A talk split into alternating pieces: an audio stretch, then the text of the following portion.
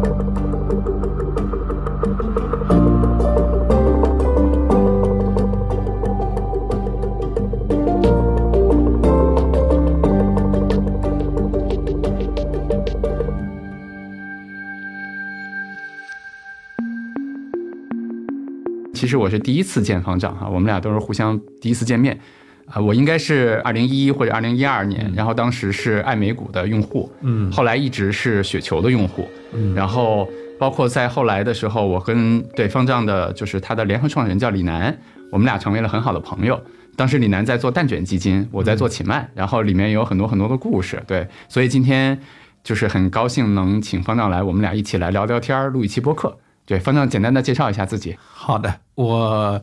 是这个雪球的创始人，叫方尚文。呃，一般来说呢，我在雪球上大家叫我不明真相的群众，群众呃，也有人叫我方丈，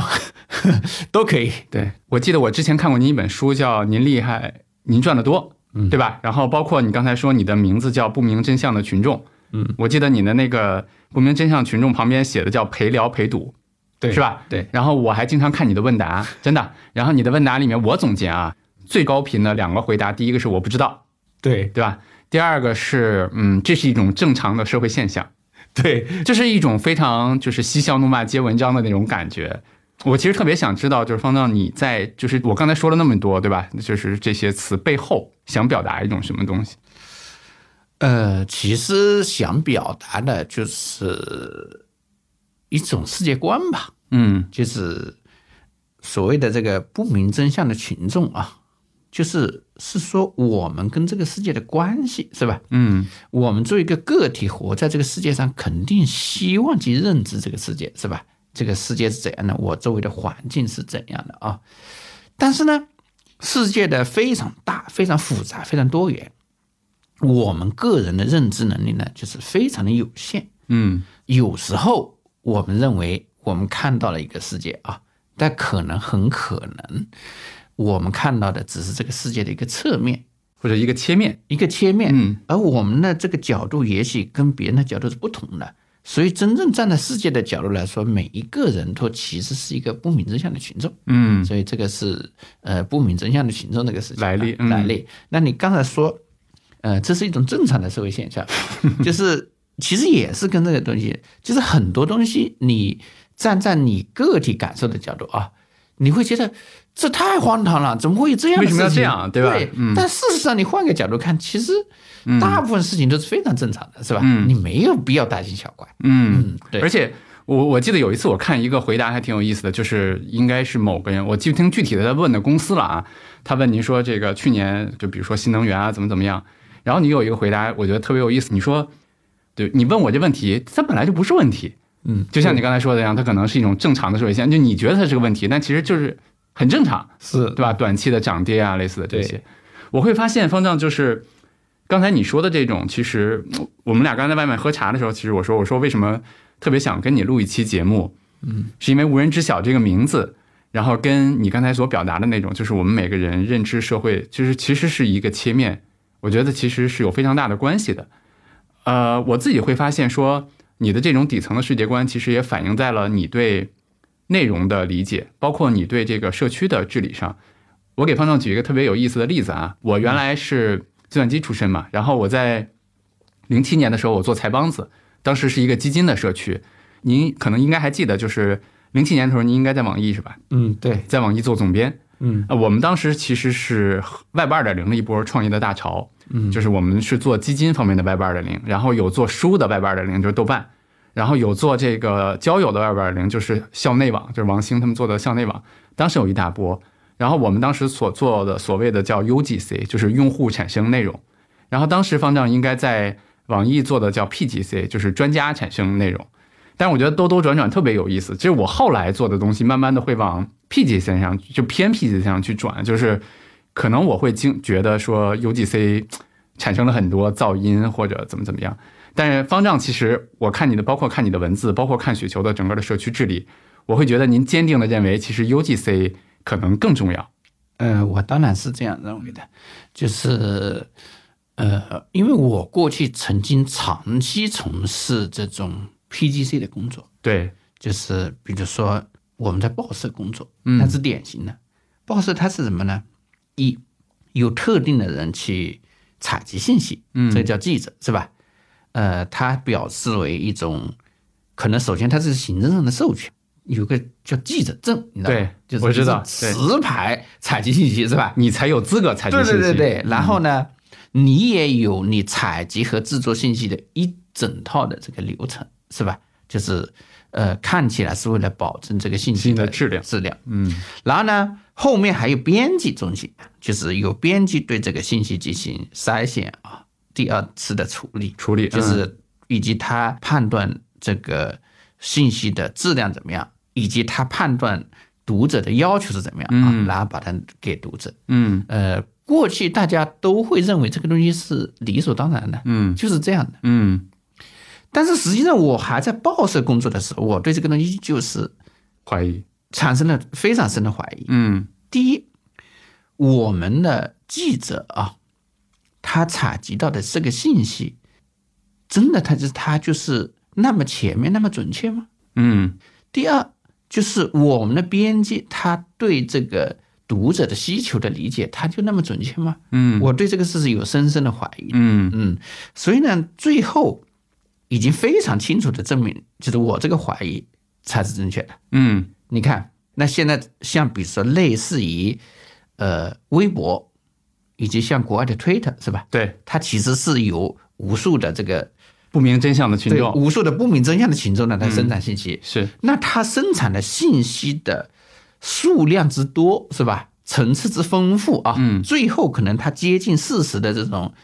呃，可能性更大。可能性，嗯那远远超过了任何就是说用 PGC 模式生产这个新闻的这个媒体啊。明白。另外再看，从比如说满足娱乐需求的这个内容来讲啊，那我们过去认为电影公司、这个电视剧的制作公司啊，嗯，以及比如说电视台啊、电影制片厂这些，它也有一个很完整的这个 PGC 的 PGC 这个流程嗯流程。那最后发现是抖音打败了，完全把他们颠覆了，是吧？嗯，就是你你想都不想的，大家认为电影就是应该一百二十分钟一部的，是吧？嗯，但是最后抖音却告诉我们，其实可能合理的长度是三分钟。三分钟。嗯 对，这个完全就是超乎人的意料啊！所以呢，就是我觉得是印证了我这个怀疑明。白最后产业发展和这个用户的需求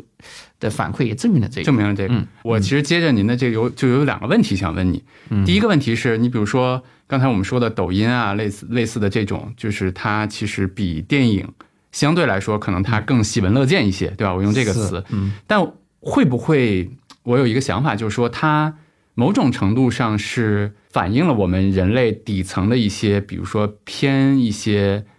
去去希望去摄取一些过快过轻松的一些信息，但你比如说像我们大家经常看的，我相信你也去看，就像 Netflix 啊，像他们的一些还是在 PGC 流程生产出来的一些纪录片、一些电影，嗯，它是不是对我们来说带来的愉悦感会更强一些？那我完全不同意这个观点，嗯就是说，对这个世界上的大多数人来讲啊，嗯，是比如说社交媒体啊，对短视频这个东西带给他的欢乐它太多了。嗯就是，呃，对于大多数人来说啊，看一部一百二十分钟的这个电影，电影是一种非常 boring 的这个事情。嗯就是呃你看看这个用户消消耗的时长是吧？嗯那就是说，比在这个短视频这些东西上消耗的时长，那不知道是长视频的多少倍是吧？嗯就是我并不是说。这个 Netflix 上的这个长视频就不好看啊，嗯或者没有价值，但是它跟它满足的用户需求的这个体量比啊，是跟 UGC 是没法比的。明白，嗯，明白。我的第二个问题其实是我拿我个人的用户的一个雪球用户的一个体感来说，嗯我记得我在一二年用爱美谷的时候，然后后来改名叫雪球，嗯当时其实雪球上整个的，就是呃，这么说不知道是不是有点不尊敬啊，就是用户的质量其实蛮高的，就是平均的投资水平吧，嗯可能那时候能看到很多呃，就是大家的一些讨论啊，还不错。但是我觉得可能从一五一六年之后，嗯因为雪球的用户量就是翻了很多倍嘛，就有非常大的这个提升。嗯，但是我自己从我一个用户的体感上来说，我会觉得平均的发言的质量可能降低了，嗯就大家讨论的可能更多是一看就是一些可能偏短期的呀，或者说是偏，就或者说就是从我个人来说，我就觉得噪音会更多了。这是不是也某种程度印证到咱俩刚才说的那个，就是会不会大量的用户上来了之后，他的一些信息质量会下降呢？呃，我也完全不同意这个嗯看法，就是呃，首先这个信息质量这个东西，每个人的标准是不一样的，对，嗯，就是每个人自己喜欢的才是符合他的质量要求的啊，嗯最后其实还是用户说了算，对，就是然后呢，真正的就是说要产生特别无争议的或者取得共识的高质量的内容啊，嗯，我认为一定得有数量做基础。数量做基础对，对对，嗯嗯，一定得有数量做基础，嗯，而且数量它表示一味就是纯粹的数量是吧？嗯比如说你是生产十条还是生产十万条是吧？嗯，肯定是十万条里面出现优质内容概率更高。概率更高。对，第二嗯，更重要的是你不要限定这些内容的来源啊。嗯如果你只依赖于十个人去生产高质量的内容，嗯我认为这个是根本是不靠谱的。嗯，但是你让十万人去生产内容啊，嗯那肯定会一定会出现一定比例的不错的内容。嗯，明白您的意思。嗯那我还有第三个问题，好，第三个问题就是，呃，但会不会说在这种情况下，可能尤其在社交媒体上，就它的嗯转发呀，然后它的呃 like 呀这些，通常比较高的是那嗯些可能不是那么理性的，就是充满情绪的，嗯。或者说是一些为了传播的快，它过分简化逻辑的这样的一些信息，它的就声量更强，嗯，会不会有这种情况呢？呃，非常有可能啊。嗯但是是这样的，我观察呢，内容，比如说在评论转发的过程中，评论转发和原来的内容，它会形成一个非常好的一个整体，嗯并不是说原帖啊，其实主帖是就是内容，跟帖啊，评论就不是内容。嗯凡是一个能引起大规模的评论的内容，最后由原始的内容和评论内容构成的一个内容的整体，它一定是非常优质的。明白，嗯，也就是说，您认为这个其实一个帖子的价值不只是主贴，甚至可能主贴的价值没那么高，是的，嗯，对吧？如果说它的回帖越多，对，你说的对，就是比如说我观察啊，嗯就是比如说在雪球上投讨论投资类的内容啊，嗯也许它的原帖是一个完全错误的信息，嗯哼哼但只要这个错误的信息能引起复比较大杂的多传层播次的反馈，嗯最后所有的信息拼起来，那它就是个高质量的信息。明白嗯，啊，我大概理解您的逻辑了。但这样会不会也有一个问题，就是嗯对普通的用户来说，或者说大多数用户来说，他甄别这个信息的这个难度还是比较高的？那这个东西没有办法。没办法，就是他自己对啊，对他这是应该你自己具备这样的能力，是嗯或者说不断的去对，就是嗯你如果没有能力，难道有少数人给他提供少数信息就能解决这个问题？他也解决不了，这没有用。嗯，明白，非常有意思。我刚才就在想，就是你看这一个，就是我们对信息、对社区治理，其实我觉得就反映了您刚才说的那个点，就是每个人都是不明真相的群众。咱们假设说啊，我们需要去阶段性的寻找真理的话，可能我需要这样的社区形态去帮我去做那样的事情，是，对吧？那我们接下来再聊聊投资。嗯我自己看，其实看过方丈写的一些东西，包括嗯原来看就是看您的书嘛，然后里面其实我觉得也充满了这个呃怎么说这个世界观吧。就是方丈写的那本《您厉害您赚得多》，嗯我记得里面特别吸引我的一句，让我印象最深的一句吧，我现在还能记得的，应该是在投资这件事上证明自己傻叉，嗯，比证明自己牛叉要重要一万倍，对是吧？嗯。方总，你这句话背后其实想表达的意思是什么？就是这样的嘛，就是投资也是我们认知世界的一个一种方式嘛，是吧？嗯那么呢，对我们的认知世界，它同样也就是说也包含两种不同的方法啊。嗯一种呢是认为，呃，我的认知能力是很强的啊，我能掌握这个事情的规律，是吧？嗯我能掌握这个资本市场上的这种资产价格的涨跌这种规律啊，就是这是一种非常激进的想法啊。哎，今天这个新能源涨了，我新能源我也很懂，是吧？嗯嗯，明天养猪股涨了，养猪股我也很懂，很懂是吧？嗯猪肉也这很是一种认知方法，是吧？嗯，呃，另外一种认知方法呢，就是说，可能我们的认知能力是非常有有限，限的，可能今天新能源涨了，我也不懂，是吧？明天养猪股涨了，我也也不不懂懂。对，那么呢，可能就是说，你只能认识非常有限的公司和行业啊，这是两种不同的这个方法。那么呢，前一种你就必须证明自己很牛逼嘛，是吧？呃，后面一种呢，就是你时刻提醒自己，你的认知大部分我不懂。对大部分我不懂，嗯那么呢，我就觉得从长远来看啊，就是应该至少对我来说啊，嗯，我认为后面一种是更适合我的。明白了。嗯，方丈，你你应该觉得择时这事儿你不懂，呃，我不懂，嗯，就是不看好这件事情，是吧？不，那得看怎么择时啊。嗯，就是有一种呢，就是说择时，他是认为啊，哎，我这个时候买进去它就会涨啊。我是完全不认为我有就这个是能力，短期的一对些，对对对，嗯另外，我也会择时啊，我的择时是相反的啊。我认为这个事情，我现在觉得它这个标的它价格合适或者便宜，那我愿意去买。嗯，你说这是不是择时呢？可能也是，也算对对对对但它像是一种、怎么说呢？一种大的择时，不不是刚才说那个短期判断的涨跌，嗯对吧？是它它是一种说我知道的这个大概的一个价值，是吧？就我是嗯也不一定是我知道的价值啊，就是反正我认为它按我的价格体系啊，嗯我认为它比较便宜或者合算啊，嗯那我愿意买。嗯至于我买了以后，它是不是就一定会涨，或者说是不是马上会涨，我并没有这个判断。嗯，我我记得我我之前看过一个就是美国的一个投资行业的论文，嗯它其实里面也在讲，就是把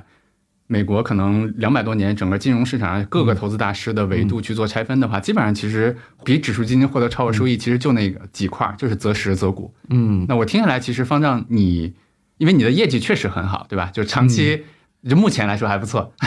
就长期超越指数的部分，其嗯实主要在择股的方面。对，在这股，为什么你有这种能力？我我觉得啊，就是说也不能这样说啊，嗯就是我就说刚才还是一个，就是到底你要把择时，就是呃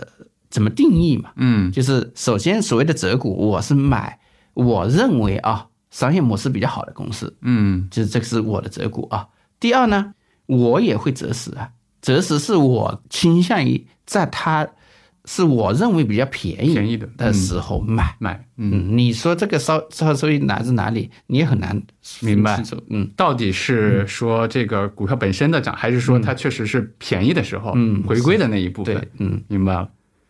方丈，我记得你在书里面，包括你最近几年的这个公开的表达里面，你去选择一个股票的话，或者说一个公司的话，嗯你看中的其实是商业模式和企业文化，嗯，然后你在合适的价格去买它，好像就这几个字就够了，是的嗯对吧？商业模式、企业文化决定了我买哪只股票对，嗯是然后我等到合理的价格去买。是那我特别想知道，你去看一个公司的时候，嗯你怎么去看它的商业模式和企业文化？嗯刚才咱们已经说了，你是一个嗯认为这个世界我们认知非常片面的一个人，我也非常认同这个观点。嗯那就像我们现在都做各自的企业，嗯我觉得我对我自己的企业，你对你自己的企业，可能很多时候都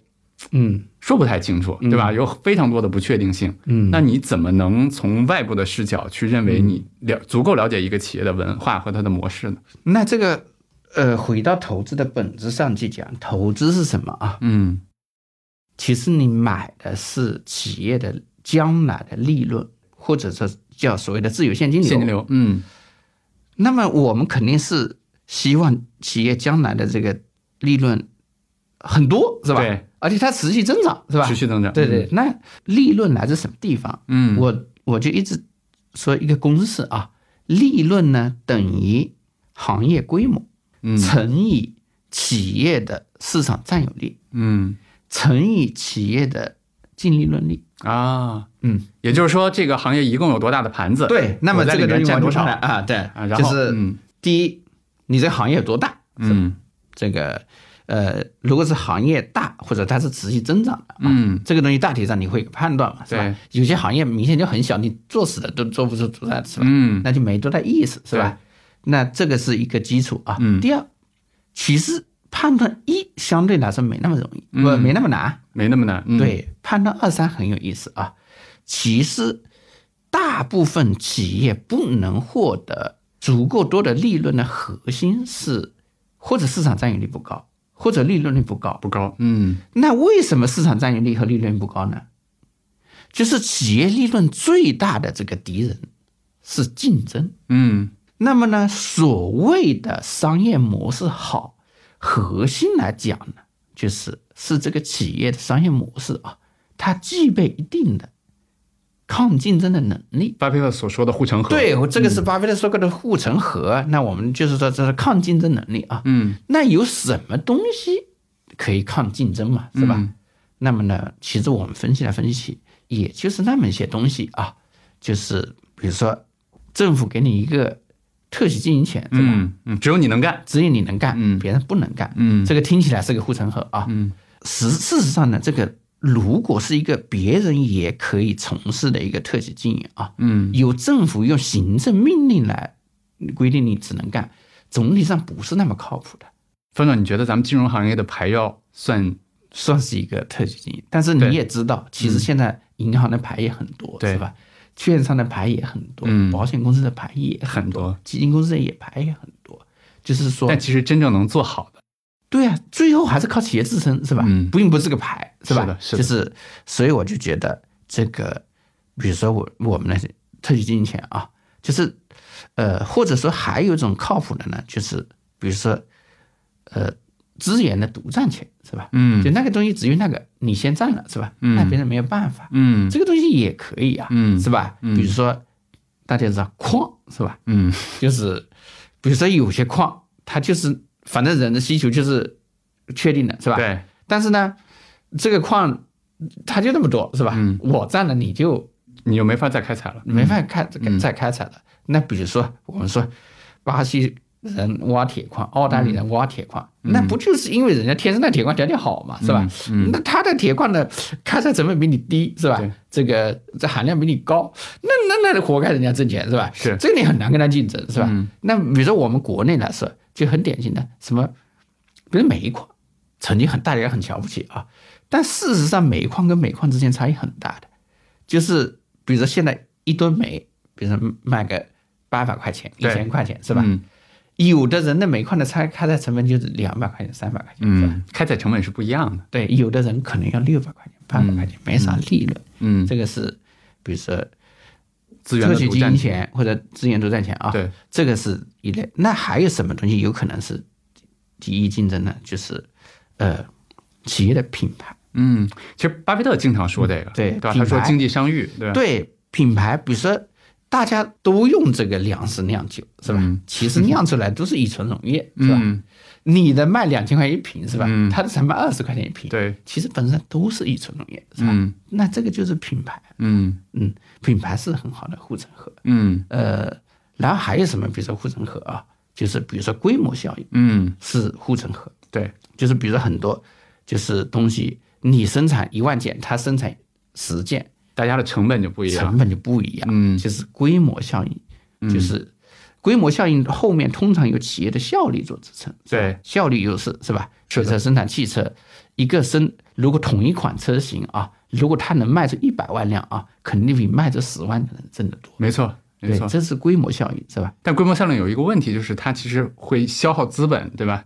一个又会消耗资本，第二它可能边际效应递减。嗯对 对对对，这次就是呃也是会这个杀掉它的利润的，是吧？明白。所以没有一个护城河是完美的。嗯就是那么我我呢，就是觉得现在我就特别还比较重视一个护城河，我们管它叫网络效应。我记得您写过一本书，叫做《老二非死不嗯对可对》，对我没记错吧？是，就是嗯很多东西呢，就是比如说，它有这么一个特征，嗯就是说，呃，大家都加入这个网络，会导致呢，最大的那个网络就是说，它会吃掉一切，嗯，就是说微，信就是最好的例子了。对对对对，就是它越来越好用，别的产品根本没法用，是吧？嗯你你说现在，比如说大家开发一个，就是说功能上跟微信一样的产品，其实很嗯容易的，对，但是事实上你很难打败。没办法，因为对对我没有对办法让我的朋友都去嘛。对对对，嗯所以呢，这些东西呢都会体现在我刚才说的那个后面两个指标：市场占有率市场占有率和利润利率。润率，对，就是你看，基于传统的，比如说特许经营权啊，那个行业通常来说，它的市场占有率不会非常高，嗯嗯，利润率也不会非常高，是吧？嗯基于品牌的啊，占有率也会有限。就是因为没有任何一种品牌可以参与所有的心智，但是通常利润率会比较高一点。没错啊，我我稍微补充一个方向，就是我我觉得品牌它的市场占有率不会特别高，还有一个原因是，既然是品牌，某种程度它其实是小众的，对，没错，人在品牌上一定是追求差对异吧？化就的，就对，我既然要这个品牌，我是想要与众不同，是，所以呢，品牌这个护城河通常会导致企业呢有相对好的品牌啊，会相对小的市场占有率和比较高的利润率，哎，没错，这个嗯特别典型的是什么？法拉利汽车，嗯，奢侈品，对，奢侈品，它市场占有率是很有限的。嗯你包括所谓的茅台啊，它市场占有率是非常有限的。是的，但它利润率很高，是吧？对，然后呢，只有在这个网络效应上是达到了两个的共振，嗯通常市场占有率又很高呢，净利润率又很高。其实还是就如果用您刚才的那个角度，咱们去看这个问题的话，它其实真的让竞争变得没法竞争了，嗯对，没法竞争。嗯对，所以呢，呃，我们从框架的角度来说啊，我们可以这样去认知商业，嗯可以得出一些大体正确的结论。嗯，对，但这个东西你说认知公司是系数很难啊，很难但是你放在这个框架下，那也不是完全不可能啊。嗯，其实还真的是，如果因为我我也知道方丈的持仓的这个结构里面，其实之前呃我就现在不知道啊，就是有很多的互联网公司嘛，嗯，是，尤其是那些互联网公司，真的是满足你刚才说的这个，就是它的网络效应，嗯，让其实这个公司有了巨大的市场占有率。对，嗯，我记得我前两天写过一篇周报嘛，我我里面其实在讲巴菲特在二零零七年之后为什么大幅跑输了指数。嗯我其实当时也有一个结论，就是我比如说我去看 Google。嗯， Google 它在整个搜索市场，在在市场占有率超过百分之九十。嗯，是，但你说，比如说巴菲特的那个持有的品牌，像可口可乐，嗯，已经很好了。是，它在世界的碳酸饮料里面呢，我记得当时我查的那个市场占有率百分之十五点多，就大概是这样的一个。嗯你这一已经看非就常知道嗯差距在哪里，是吧？对，就非常非常，而且可口可乐的那个利润率比起 Google 的利润率又低很多又低了很多，对嗯对对，所以然这后个商业模式一看就很清楚一了，看就很清楚。然后另外还有一个就是，你看从过去的你看 Google 起步差不多两千年，两千年之后嘛，嗯，在过去的二十年里面是从零到巨大的一个市场，对嗯也就是刚才您说的第一个参数，对，就是它市是场大的，是市吧？场规成模长的大的，嗯嗯，对我，我觉我觉得这三个其实挺有意思。那那我我我其实挺挺想问方丈的一个问嗯题，就是方丈有这是个结果还是个原因？我我我的意思是说，嗯，你看你的投资业绩很好，对吧？我们现在站在现在的这个时间点，其实互联嗯网的，我觉得它的整个的占有的人均的时长已经差不多了，嗯，对吧？我们短视频啊，什么微社交软件啊，各种各嗯样的，其实已经差不多。也就是说，刚才说的第一个因素就是嗯市场规模已经差不多了。那您过去取得的投资成绩非常嗯好，会不会是整个的这个大船，就互联网的这个大嗯船，其实非常好？呃，当然是有这个原嗯因，就是说我刚才说的三个因素啊，对，如果三个都很好的啊，那真就是全世界最好的这个投资机会啊。嗯，那过去应该是互联网，尤其是移从二零一一年开始移动互联网啊，对，这是三者共振，是吧？没。错，对，那目前来说呢，就是第一个啊，就是这个相对来说啊，市场规模，对市场规模它的成长性啊，它肯定是会下降的，是吧？嗯这东西很确定。嗯，但是比如说第二个、第三个依然非常优秀。嗯，就是它的占有率和它的最后的利润率，嗯对对这样对，是，嗯，最近不是热炒元宇宙嘛？嗯大家发现可能这个移动互联网的这个市场规模已经到头了。嗯，那我们再创造一个新的脑海里面的东西，再从零去长起来，对吧？那个市场规模可能又又会嗯挺大的。你刚才聊到这儿，我就觉得特别有意思。你看，我个人来说，就是刚才咱们俩聊了很多，就是所谓巴菲特的那个就是护城河的那些啊、一些因素。我个人来说比较喜欢的其实是品牌。我们刚才也聊了，就是它会导致说可能这个市场占有率偏小，嗯但是可能毛利就是整个利润率偏高。嗯我我觉得网络效应应该是方丈非常底层的世界观里面的一个词。比如说，您也经常说这个越多人用越好用。嗯我其实想问一个问题，我觉得这个这个词也会印证到你去做公司上。嗯，你觉得雪球具备网络效应吗？那当当然具备。嗯这个东西就是又回到刚才，如果是说雪球是基于 PGC 模式，嗯那这个东西就不成立，嗯，是吧？嗯如果它是个 UGC 的模式啊，嗯它就成立。也就是说，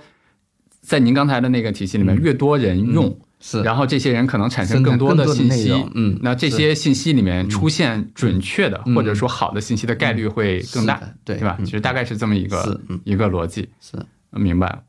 方丈，你刚才讲的这个，就是我们整个的这个投资里面，我们把它拆成了三个，对吧？就是商业模式拆成了三个。嗯您看一个公司的时候，也经常说企业文化，嗯就企业文化看不见摸不着，嗯，尤其是我，我猜你也不是那种还需要去公司调研的那种嗯人，对吧？那你怎么去看一个公司的企业文化呢？企业文化是这样的，就是首先我们说企业文化为什么重要啊？嗯就是我们知道每公司都是有人来运营的，是对吧？就是呃，如果就是说这个运营的方法正确啊，就是说或者犯错的概率小啊，嗯那企业的就是说竞争优势就可以扩大，就或者至少可以维持。嗯那么，呃，从这个角度来说呢，其实企业文化也是对公司的竞争优势的一个一个工具吧。嗯，竞争优势的一个工具。对对对，所以我们要看这个企业文化，就是因为公司毕竟是有人来运营的，对，就是，呃，我怎么看这个企业文化啊？就是，呃，可能也会分几个部分，嗯一个呢就是这个企业的产品和服务啊，它是不是给社会啊、给用户、给客户创造了正向的价值？嗯嗯，提高了效率，改善了体验，是吧？嗯这个这是一个非常重要的一个基础。嗯就是第二个呢，就是企业里面啊，员工能不能比较好的工作啊，就是是给企业创造价值，而不是说，呃，是个损耗啊。嗯，就是这个是员工啊，但怎么看呢？你怎么去观察企业里面的员工他在是不呃，是损这耗个呢？东西不难看到，嗯就是你跟企业总体上会接触它的产品和服务。首先啊，总体上你大概率会接触它的产品服务，啊然后呢，能够从它的产品服务里面闻到一股子味道道，是。然后呢，你很多时候你还有机会接触到它的人，嗯这个接触可能包括这个呃各种形式的接触啊，嗯就是呃，比如说线下见到认识的人、是吧嗯？那其实现在还有一个就是社交媒体啊，嗯你可以看到，就是说这些企业的员工啊，嗯他的这种状态啊，嗯，是能能看到的，明白嗯明白。其实这些综合的嗯，展现了，就像我们说一个人走过来，我们觉得这个人看起来嘖挺知性是的他就是是的一种味道，对吧？对，嗯是就是还有一个企业文化组成部分啊，就是说企业跟股东到底是什么关系？嗯，这个点说一说。呃，这个东西非常重要，是的，是的就是其实上市公司这个治理结构呢是有一点呃非常奇特的，嗯就是无论它的股权结构怎样啊，都会出现这个资产的实际的控制和所有人是不一致的。嗯就是理论上来讲，资产是潜力股东的，嗯而这个控制呢是实际控人的，是吧？就是那这个过程中，就是说，如果实控人啊，主要是考虑他的利益啊，嗯，啊，不把这个企业的这种利益给跟所谓的股东分享啊，那这个东西也是一个不好的企业文化，没错是吧？所以我们还是从我说产品、服务和社会嗯员工跟企业、股东跟企业这几个维度嗯来看这个企业的文化。明白。嗯，所以如果这几个方面嗯都让你觉得舒适啊，或者舒服、可靠，那么它的企业文化就是好嗯，我听到这儿的时候，其实有一嗯个挺有意思的问题是，因为我我们在去收集这些信息的时候，我们会接触到各种信息，是，嗯但是有可能这个信息它并不那么重要。嗯我前两天写了一篇文章叫《细节上雕花》嘛，我我当时举了一个我自己的例子，就是嗯我在两千零五年辞职离开微软去创业，嗯呃，我当时辞职的时候，是因为我当时的团队里面非常小了，中国的一个一个小团队，然后有比较多的政治斗争。嗯我当时就觉得，哎呀，这个微软完蛋了，嗯怎么能有政治斗争呢？或怎么怎么样啊？就是盖茨的梦想都不在了。后来我就是，我现在去回忆它，我当然我肯定还会去创业了啊，但是我当时就觉得微软不好这件事情，嗯我是觉得我在一个非常局部的角度，就像您说的，不可不明真相的群众，在那个非常小的局部里面去吐吐槽，对吧？嗯那回到刚才讲，您去观察这些，比如说去企业文化的时候，有可能跟这个企业的员工接触，嗯有可能这个企业这个员工跟你说的，嗯，或者说他在社交媒体说的，其实是一个非常片面的一一些东嗯西。那你也需要大量的信息去拼凑它，是吧？是，我觉得呢，呃，你说的这个问题也很有意思啊。嗯对这个信息本身进行怎么判断啊？那么涉及到两个，一就是采样的样本是不是足够多啊？嗯角度是不是足够合理啊？嗯，嗯，这是一个。第二，对它的权重怎么判断啊？这个东西，哎，权重这个词挺好。，对对，嗯这个东西就很有意思了。就是我觉得呢，呃，这里面是必须进行判断的，是吧？首先呢，信息理论上来讲，你肯定是越多越好，是吧？嗯，但不可能啊，对，你我们时间有限嘛。无论如何你掌握的信息都是只是所有信息中的一部分，对是吧？所以这个时候，这个东西是不是权重对它进行判断啊？就是是不是本质问题就非常重要了。嗯就是比如说，我给你举个例子吧，嗯特别极端的例子，就是比如说劳动密集型的企业里面啊，员工的满意度啊，那一定是有限的。这说实话，你非问常理解嗯你问富士康的工人，嗯，你对工资满意吗？我估计没有一个人。或者说你累嘛？对对，就是你累嘛，他肯定说很累，嗯那工资呃，他肯定很低。但你你如果这样得出，就是说这是一个不好的企业，没错这是不出不对的。那你得回头看看，就是在同样的情况下，嗯这个工人是选择去富士康工作还是去别的地方工作？没错，对这个才重要。嗯或者说这个呃，这个时候就是同样的这个员工在哪里工作效率更高，更高创造对效率更高，更大这个才重要，是吧？或者我再给您补充一个，就是如果是一个创意类的企业，嗯，他的员工非常累，就没有时间去那什么，可能也是有问题的，是，嗯对吧？所以其实刚才我觉得你说的那个权重嗯，和它的维度，这两个就非常重要，因为我们每每个人好像每天都拿到信息，就觉得我懂这个企业了，对对对，它好它不好，是但它其实对吧？就是那个权重和维嗯度就就挺有意思的。是，所以其实刚才，比如说我们去看这个企业文企业的这些文化的时候，我不知道我之前的几个嘉宾，嗯大家都会比较看重这个企业创始人的一些一手的资料。嗯，我不知道方丈是不是也就比如说他自己是究竟怎么想的呀，类似的这些。呃，确实就是说，企业的创始人啊，嗯他的性格、人格特征，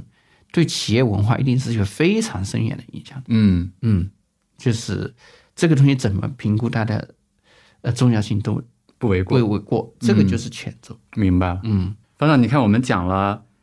呃商业模式，嗯我们聊的挺深，对吧？商业模式里面我们讲了，刚才拆开了三块儿，市场规模、嗯市场占有率、嗯，利润率。对，然后我们在这个这个里面，其实又讲了形成就是有效的去抵御竞争的几个嗯因素，尤其是品牌啊、网络效应啊、规模效应。是，然后我们又聊了这个企业文化。嗯，那在有了这两个之后，其实您就是接下来就是如何扣扳机了，是，对吧？就是所谓的什么时候去买。嗯我猜方丈对价格的要求应该没有那么，如果你认为是未来嗯不可知的话，你对价格的要求应该没有那么高吧？对我对价格的要求没有那么高，嗯但我喜欢在股价下跌的时候去买，或者说大家就是就偏逆向。对对，就是大家就是说觉得这个行业出了问题，这个企业出了问题的时候去买，我倾向于这样。哎，但这个嗯大家都觉得出了问题。你去买，就代表你觉得可能还好嘛？那嗯是这会不会某种程度跟你的这个不可知有点矛盾？这样的就是说，这个时候你只能去判断，对这个没有办法，嗯，你除非你不投资，是吧？对，那么呢，要投资的话，总体上我认为就是说这个规律是比较清楚的。一个资产呢，就是说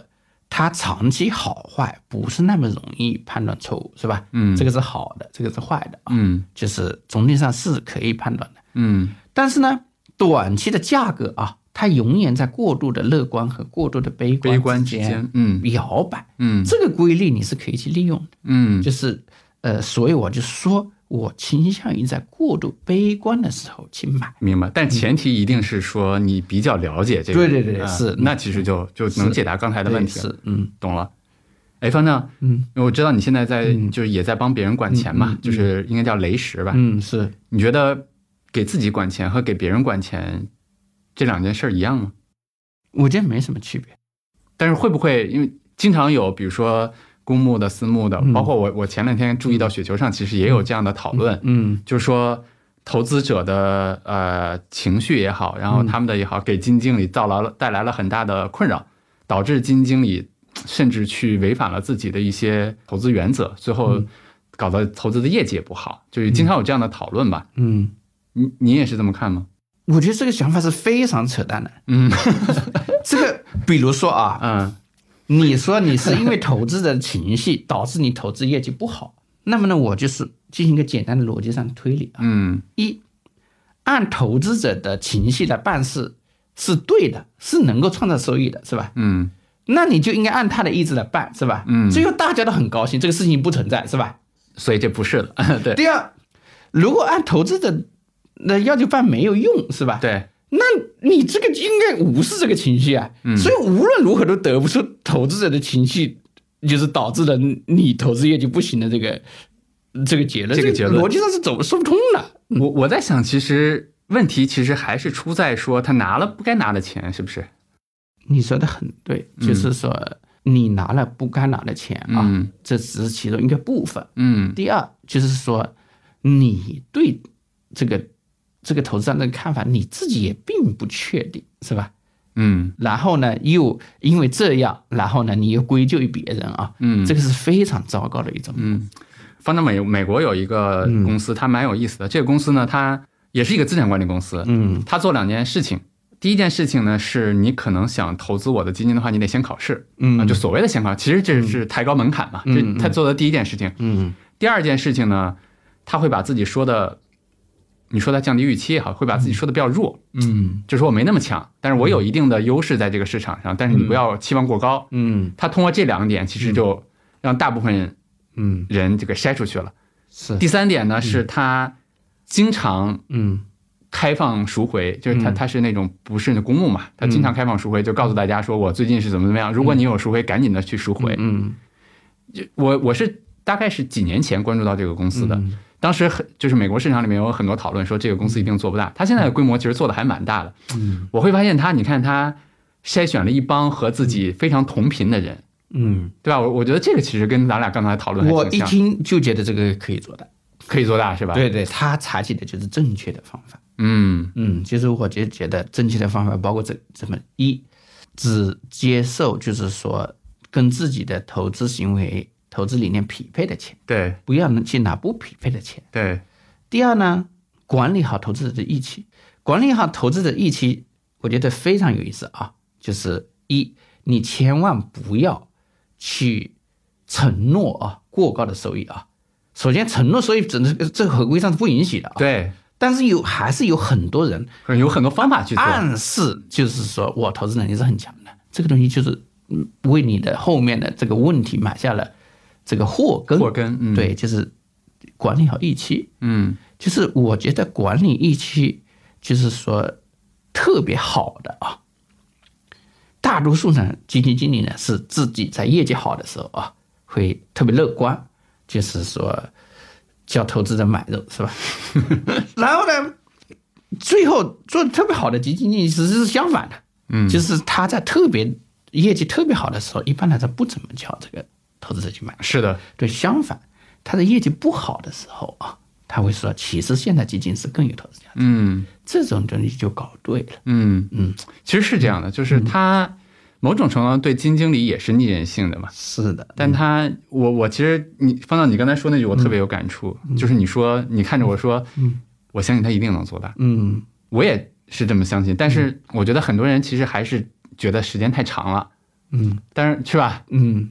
就就很有意思。我我觉得没有用啊，就是说，如果你的方法不对，嗯你短期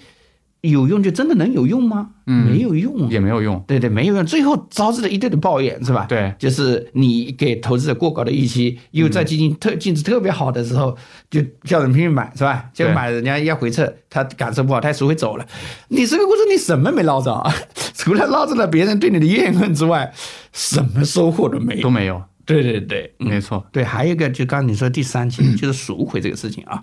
我觉得很很有趣。其实这个事情是有争议的，嗯就是现在据说有很多基金啊，就是说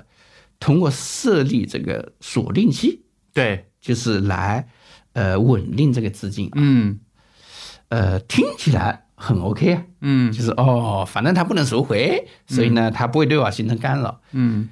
我最近对这个问题有些观察，嗯，哎，说说您的想法，我发现没任何用处。嗯我甚至观察到亲眼观察到这样的案例，嗯一个人他基金设立了锁定期，然后呢，这个投资的过程中，这个投资者对业绩不满意了，嗯，从法律上来讲，他没法赎回啊，是吧？。对，但是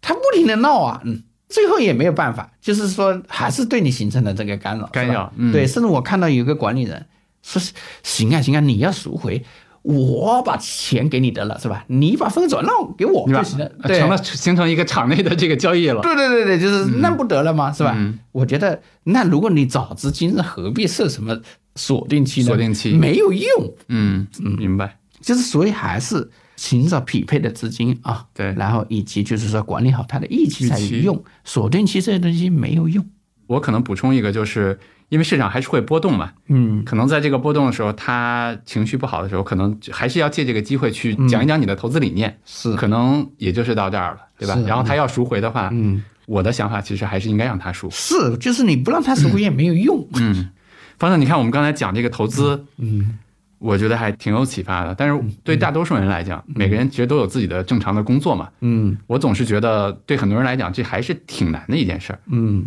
您觉得说对，比如说对大多数不是想在投资上去研究的特别深的人来讲，嗯，你给他们的建议是什么？这个很简单，嗯，就是用指数工基金作为基本的工具啊。呃我我插一句啊，呃方长，就是你这里面指的指数应该是宽基指数吧，对对对宽因基指为数现在有各种行业啊，对对对，就是用宽基指数做资产配置嗯，就 OK 了，不需要做什么别的了。那你比如说，嗯，这个宽基指数，咱们假设啊，沪深三百啊，中证五百的这些所谓的你的你的资产配置这四个字指的是什么？呃，首先就是说我所说的资产配置啊，嗯主要指的是跨别国的配置，嗯跨国别的配置，嗯就是比如说中国、美国、欧洲、日本啊，嗯，就是这样意义上的。所以呢，所谓的宽基基本上就反映整体市场的，嗯就是比如说你拿沪深三百，嗯和标普五百或者纳斯达克一百是吧？或者恒生指数是吧？或者日经二幺五是吧？嗯，就是这样去做个资产配置，包括英国富时啊，对对对，就够了。嗯，其实相当于说，在全世界的范围内，我去压住那些，不管是哪个国家，它涨起来的那个资产，对吧，是就是或者是优质资产嘛，优质是吧资产对，就是就这个对百分之九十九的投资者，这就够了，不需要做别的。但为什么他们就大家其实都不太愿意？就这这个话，其实嗯，所有的书里面也在说，对吧？是啊这个呢，就是因为大家还是过度自信嘛，是吧？嗯，就是不觉得自己是不明真相 的这种，对嗯对对对， 我当时就觉得这样就够了，但大家认为不够，那大家就是用别的方法去玩呗。 没错，没错。我我刚才我和方丈在我们俩在外面喝茶聊天，我我在突然想到，我们俩聊到了一个特别有意思的事儿。我给方丈讲了一个小故事，就是当时我做秦曼的时候，秦曼和蛋卷是就是接近的时间上线的，在二零一六年。然后当时那个我们都做了一个二八轮动嘛，嗯然后当时是应该蛋卷先上线的，我当时还在团队内部写了封信批评大家，我说你看我们这个提了半天的概念，嗯然后最后咱们比这个蛋卷晚上线了，嗯，然后当时我就记得方丈写了一篇文章，叫做“从今天开始让一只狗”，因为那会儿是阿尔法 Go 是吧？是嗯是对就就那会儿特别火的时候嗯，让一只狗替你投资。我想说的是，在那个侧在那个切面，嗯其实我们当时都对那个二八轮动也好，或者说其实还寄予了一定的期望。嗯我们俩刚才还在嗯在在回忆那件事儿是吧？对对，对，其实二班轮动这个东西呢，本质上就是也是，呃，想用一个简单的方法啊，达到一个非常难以达到的目的，目的就是所谓的非常难以达到的目的，就是高抛低 吸嘛，就是回避，就是回撤，减少回撤，增加收益嘛，是吧？呃，那现在回头看，可能这个想法也是不切实际的。嗯，但是同时，蛋姐做了就是说一系列的资产配置的方案，没错就是比如说针对不同年龄段的人的资产配置方案，我认为那个是非常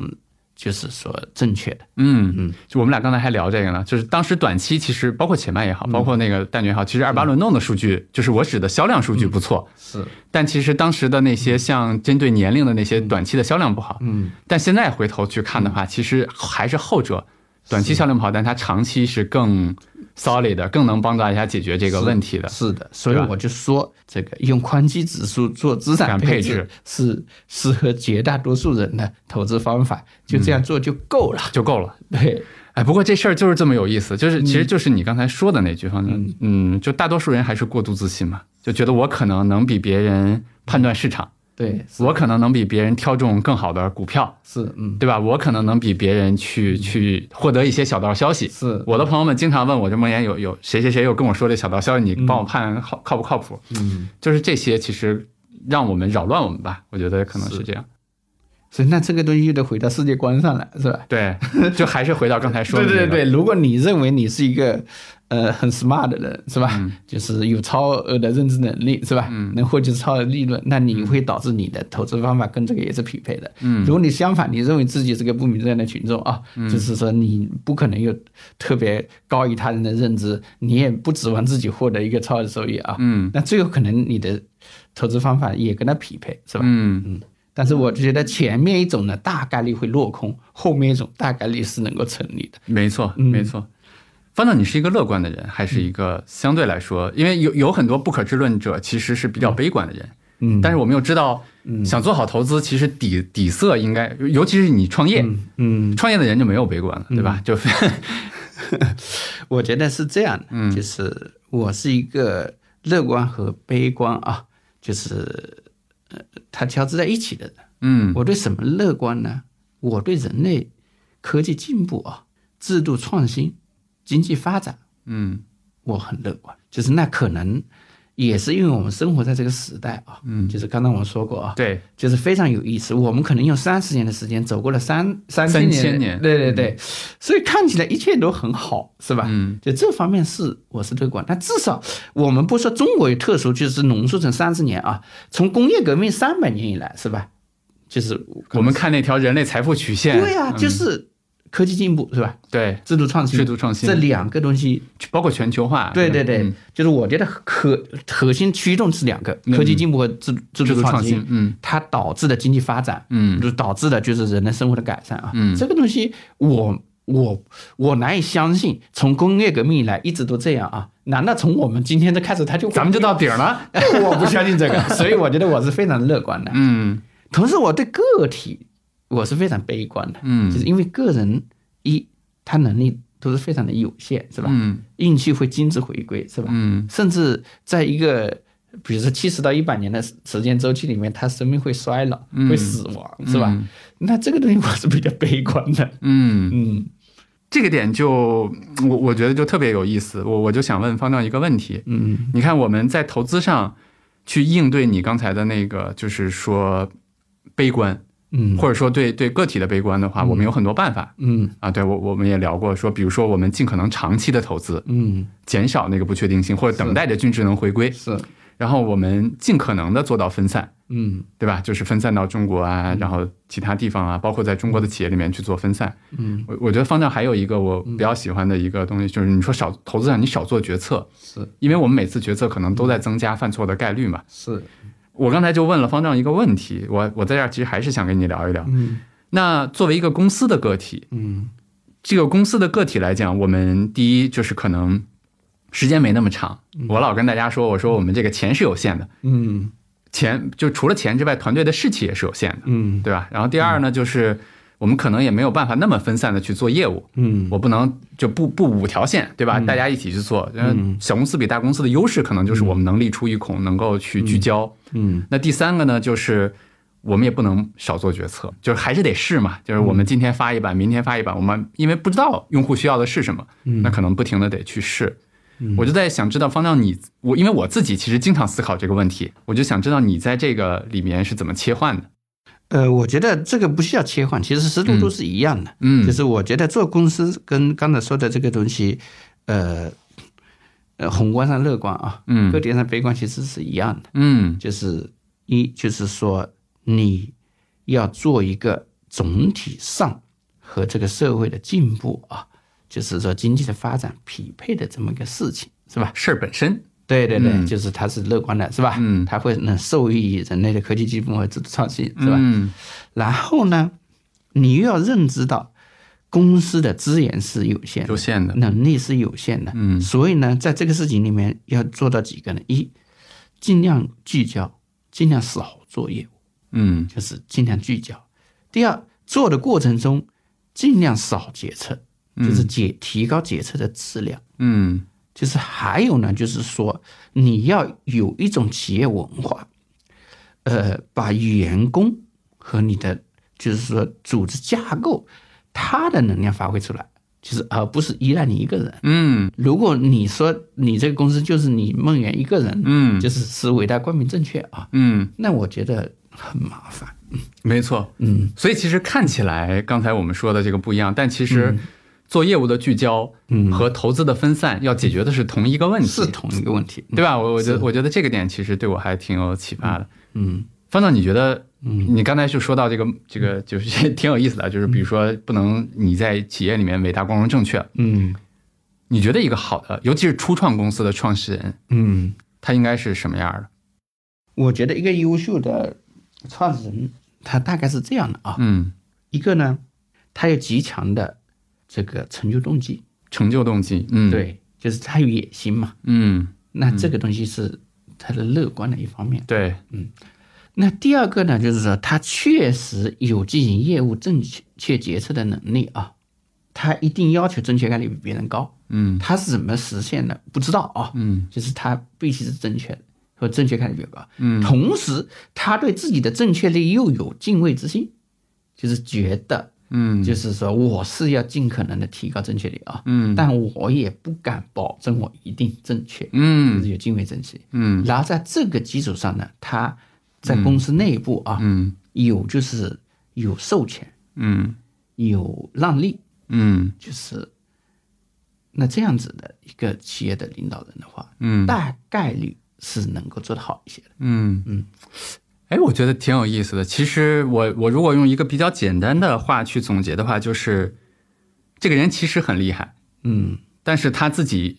就是又对自己的所谓的这个厉害有敬畏之心，，是，嗯这样的话保证了第一他能持续进步，是，嗯第二他能够听得进去意见。对，嗯，对吧？第三，他能够在企业里面可能让利，包括让大家参与到决策里面来。就是嗯能力是杰出的，态度是谦虚，能力要不都不杰出，只开放也不行。没了没你有没用啊你没有洞见，对吧？ 对对，嗯你你你等于是。你的态度是臭没陈述 嘛？你能力是基数 嘛？如果对你基数是零，嗯没有用啊。没错没错没 错，嗯是的。哎，嗯，我个人半年来，就这半年来吧，嗯有一个我自己的母题，或者说我自己经常就是思考的事儿叫演化嗯啊，我觉得挺有意思的。你比如说我我经常举的例子是我们身体里面的每个细胞嗯在死去，对吧？但是它共同保证了我这个机体，它可能健康的去生活。嗯那刚才您也讲到了，就是人类每个人寿命七十年，嗯对吧？这这个人有这样的命运，那个人有那样的命运。但是作为一个人类的整体，我们在科技进步啊，在在很好的发展。那我觉得公司也是这样，对吧？你看，我刚才还跟方丈说，我说有知有行、雪球都在解决中国人的财富管理的问题。我们在尝试不同的方向，在走不同的路。它就像两个人或者两个细胞一样，嗯也有自己的生命周期，也有自己的命数，也有自己的未来的命运。嗯但是作为一个整体，作为中国来讲，可能他们之间的竞争啊、合作啊，包括这个市场还有很多其他的公司啊，嗯又保证了整体的这个社会的这个在这个财富管理这个领域里面的一个一个进步，嗯对吧？就是又回到了我们说的那个点，就从投资的角度，嗯那我可能就这两个企业都投了，但是从一个创业的角度来讲，我可能就得既认识到我在这个行业里面我要解决的问题，某种程度我又得认识到，我也有这个公司也就像人一样，也有它的一个一个寿命和一个命数在那儿，对吧？是我我记得原来我看过一本科幻小说，它里面有一个结论，我觉得特别有意思。最后一页嗯有一个结论，他说，他那本书其实是讲人永生的。嗯他最后一页告诉大家说，嗯，你知道吗？人的寿命有限，恰恰保证了人的进步。嗯你我花了很久才明白这句话说的什么意思。是这个这个东西是非常正确。我其实前几年我刚在写学上说句这话啊，哇哦，是吗？呃，七十年归零啊，嗯是人类社会公平的主要的保证，或者也是人类社会持续发展的保证。嗯比如说啊，嗯就是人跟人之间，就是首先每个个体的独特性你是很难解释的啊，对，但同时个体之间的差异性是很明显的，嗯就是比如说你比我聪明啊，你比我聪明十倍是吧？嗯在某些阶段我必须承认这个啊。那如果因为你比我聪明十倍啊，你不断的积累你的优势啊，如果七十年不把你归零，最后你的优势就会把我碾当中的蚂蚁给碾压了。嗯我觉得是两个东西，就是说保证着人的社会，一七十年归零，对吧？嗯第二个呢，人的能力禀赋，它整体上无法复制和遗传。对，嗯，这个就也是挺有意思的一是个。，如果比如说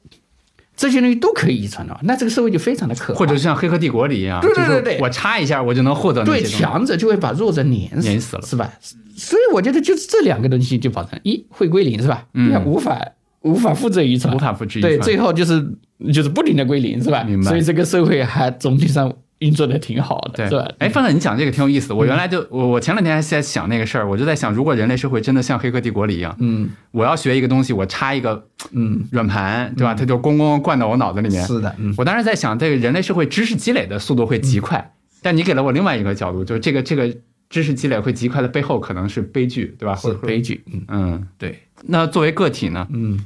我觉得个体也是一样，对吧？我们每个人，然后这个应对这个世界的不确定性，我们可能尽量长期的做事儿，嗯这跟投资是一样的。是，然后我们这个，我之前一直有一个理论，我我跟我的公司的同事也说，然后我跟我的读者也说，我说其实你有没有意识到你在用钱去投资的时候，嗯钱只是你的一小部分。嗯我说你的时间和你的才华，你投到哪家公司，你跟谁工作，嗯其实你看不到，但远比你就是折腾的那个，就是就是在投资软件上投资那个要重要的多。是的，嗯就是我是非常赞同这个观点，嗯就就是资金啊，只是资源中的一种，一种，嗯，，对，嗯，它就是嗯，最你说，后创造效益的是资金跟你的认知啊，嗯就是以及时间啊，嗯，它的一个综合的产物。有没有可能就我们做个比喻的话，这个我把我的时间，我作为一个员工的话，我把我的时间投到这个公司里面，嗯把我的才华投到这个公司里面，我跳槽就相当于是我切换标的，嗯我没法分散嘛，对吧？我不可能打多份工，对但是我可以去切换标的，嗯方总，你觉得在这个方面也应该像你刚才说那样，就是少做这个决策吗？比如说少跳槽。我觉得是这样的，就是我以我这个自己的经历啊，嗯理论上呢，我只做过三件工作，嗯一个就是说，呃，我呢在南方报业集团工作，嗯从事传统的新闻采编行嗯业，后来就是说我在这个网易，就是从事这个内容的，就是管理工作，嗯后来我自己创立了雪球，雪球啊那本身我就做过三件工作，就是我觉得，呃，如果一个人频繁跳槽的话啊，就是说明他的决策是很草率的，嗯这个我就觉得就有问题。嗯嗯，其实我我估计大部分公司啊，对频繁的跳槽的员工或者应聘者啊，都是持多少的怀疑态度，是吧？嗯嗯这个，但是同时呢，当你做出一个质的判断的时候，你去下定要坚决。没错，对，那比如说，在互联网兴起以后，传统的这种媒体的新闻采编工作，啊嗯，它的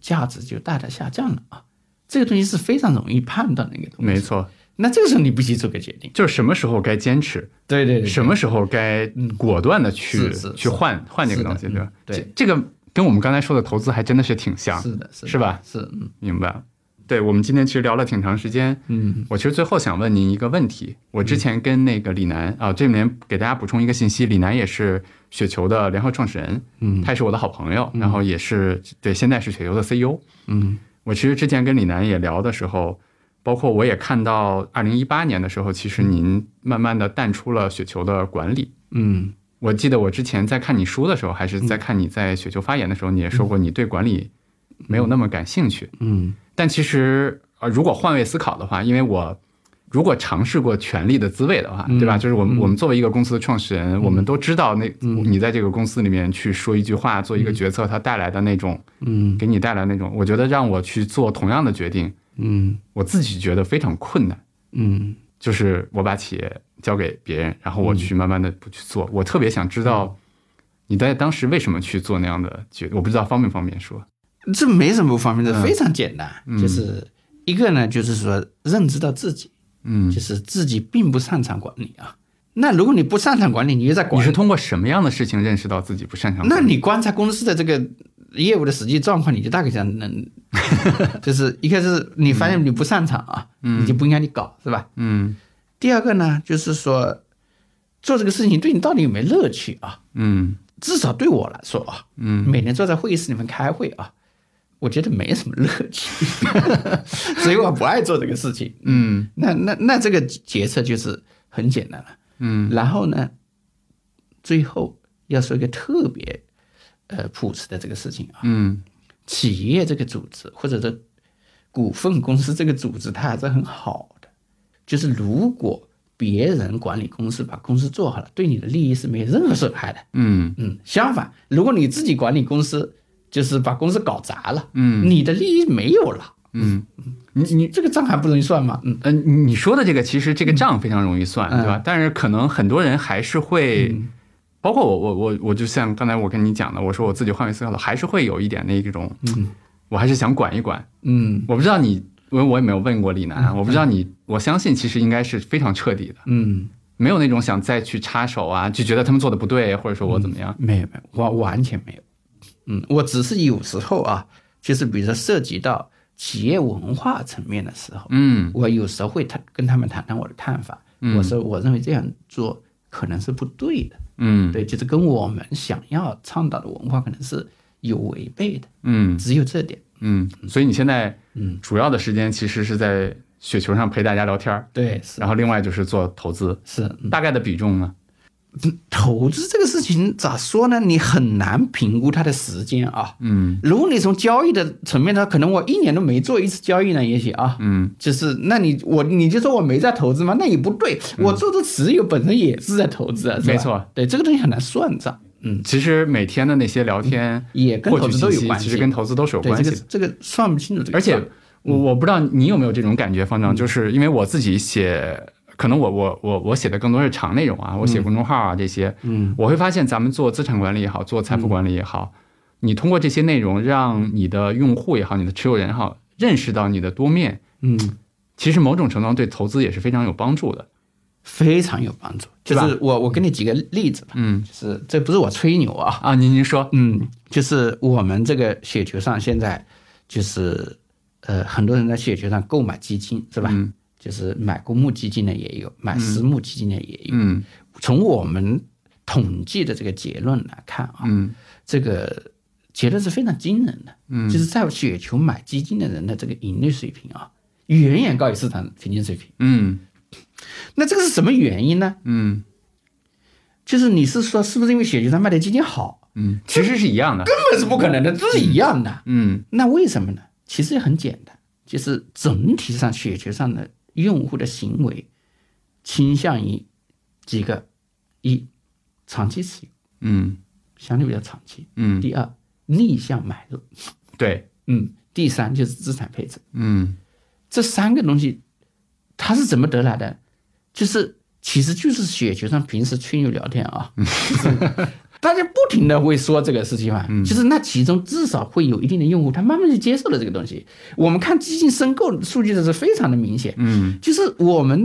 那里申购基金的时候是市场大跌的时候申购量最大，嗯嗯，明白。对，那这个东西就其实就是说这个吹牛聊天啊，就是说信息交流啊，对投资者行为产生了深远的影响，影响最后帮助他挣到了钱。嗯，那这个东西不是很美好吗？嗯，其实借用你刚才的那个理论，方丈，就是你说的那个信息的那个权重。嗯，如果我们把一个人长期的投资收益也做一个信息权重的话，我觉得有几个比较重要的：嗯持有的时间长，嗯，别乱折腾；对，资产配置是然后别太贵的时候买。是嗯这几件事儿如果都解决了，嗯其他的细节买的啥嗯，没那么重没要，那么重要，对嗯对是，对？吧？其实恰恰刚才你说的就是这些陪聊啊，嗯这些陪伴啊，让这些人把这几个关键环节做到了，是的，嗯。对吧？他最终对获得了一个不错的结果。所以看起来就是说，社区里面乱糟糟的搞啥的都有啊。嗯，你没有想到这个东西对投资者行为它有那么重要的影响。就真正还是对影响了哪些行为？是最嗯后他挣到了钱了，是吧？你有点想超乎你的想象，是吧？嗯你原来以为你得手把手帮他弄才能挣到，其实不是的，是吧？嗯其实通过交流、通过吹牛聊天，最后影响投资行为，最后挣到了钱。明这白个事情非常有意思。明白？方丈，你看我们今天从内容聊起，嗯，就是刚才说的，因为您您之前在内容领域里面有非常多的这种耕耘嘛，我们从 PGC 啊、UGC 聊起，然后聊到投资，嗯，然后又聊到我们俩做不同的公司，嗯，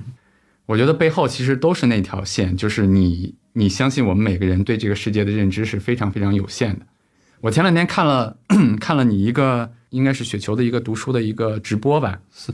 我其实挺喜欢里面的一句话的，你当时在里面讲你为什么喜欢《红楼梦》，嗯，我不知道你记不记得啊？就是我可能都不那么记得你了不太记得了，我我给你复述一下，你嗯你当时说四大名著里面，你相对来说比较喜欢《红楼梦》，原因是什么呢？原因是或者说很多书里面讲的知识的部分，其实过一二十年或一百年就过时了，嗯，但是描述的那些人类的情感，它是持久的，是的它是共有的。是，对吧？然后我挺喜欢你在那个直播里面说的一句话，我觉得特别符合我们今天聊的主题，就是在更长的时间维度面前，可能再聪明的人也是一个傻瓜。是，我觉得这可能是你世界观非常底层的东西，它指导了你怎么去建内容社区，嗯，怎么看待 PGC、UGC，怎么去投资，是。怎么去做企业。我不知道是不是这样哈？大体上是这样，大但体是上做什么事情，其实每其实不光是我这样，别人大概也是嗯一样嘛，是吧？其实他做不同的事情的时候，都是有他的底层价值观去决定他的行为的。嗯，是这样的。其实最后想跟你聊一个非常有趣的话题，方丈。我们在公司里面，我去年我有一个朋友，也是我的股东，他来了我的公司，然后跟大家说征集一下，呃，让每个同学交三个答案，说你认为有志有行死掉的最可能死掉的原因是什么？让每个人写三个。你知道排名第一的原因是什么吗？嗯，我不知啊，你肯你肯定猜不到，排嗯名第一的原因是大家说梦妍出 家。对，但他想表达的意思是什么？嗯因为咱俩虽然接触不长啊，但是可能就相对来说，我可能平时写的东西，嗯，我讲的东西，然后我爱看的书，嗯，让大家觉得我多少不可知论，嗯，或者说就是总讲一些这个比较玄的东西，然后大嗯家开玩笑嘛，去去说这个。我为什么就想到这儿？我就觉得我们俩今天坐这儿聊天儿特别有意思。嗯，然后你看方丈这个名字，嗯，你书的那个封皮是一个老和尚，对吧？然后包括你在那个就是雪球的直播那个视频里面，我特别印象深的说，你说你们将来搞这个节目，不要给我起一个修行的名字哈，嗯啊对，然后我就觉得其实其实蛮有意思的，我就想最后我们聊聊这个话题，就是对比如说修行啊，对佛系啊，嗯对这些词你的一个看法，嗯，反正我觉得嗯这个词多少是被人用坏了。嗯，其实它本身是按道理挺好的，不是一个坏词，是吧？对对但是怎么感觉就是骗子喜欢用这反个正词呢？我不想贴这个标签对对吧所以嗯我觉得就是人就是活着啊，嗯就是说，呃，那你都是呃，首先基础的获得资源养活自己啊。嗯第二呢，你呃提高自己的认知能力啊，就是最后也是提升你获得资源的这个能力啊。嗯那你这个东西叫是不是修行啊？就是可能也是修行吧。嗯但是呢，我不喜欢把它挂在嘴上。嗯，我前几天和几个朋友去一个非常有名的庙里面啊，北京吗？对，然后看到就是那个庙里面的方丈或者和尚啊，嗯从那个庭院里面匆匆的走过，嗯我就跟那女朋友聊这个，我说啊，自古以来就是说，所谓的出家啊，我觉得都是对自己的生活的一种躲避，而不是一种修行。嗯，真正的修行应该在现实生活里面修。就所谓的出世和入世。，对，嗯，然后没想到那两个朋友非常赞成。他说：“每天你在家里面搞老婆孩子，那才叫修行。要是那个事情你弄好了，那就是……那就真的好了。对对对对吧对，你躲在庙里面一个人，那算个啥事啊？明白 了，明白了。好的，那我们今天就聊到这儿，嗯好吧？谢谢方丈。好，谢谢梦圆，好的，好，拜拜。”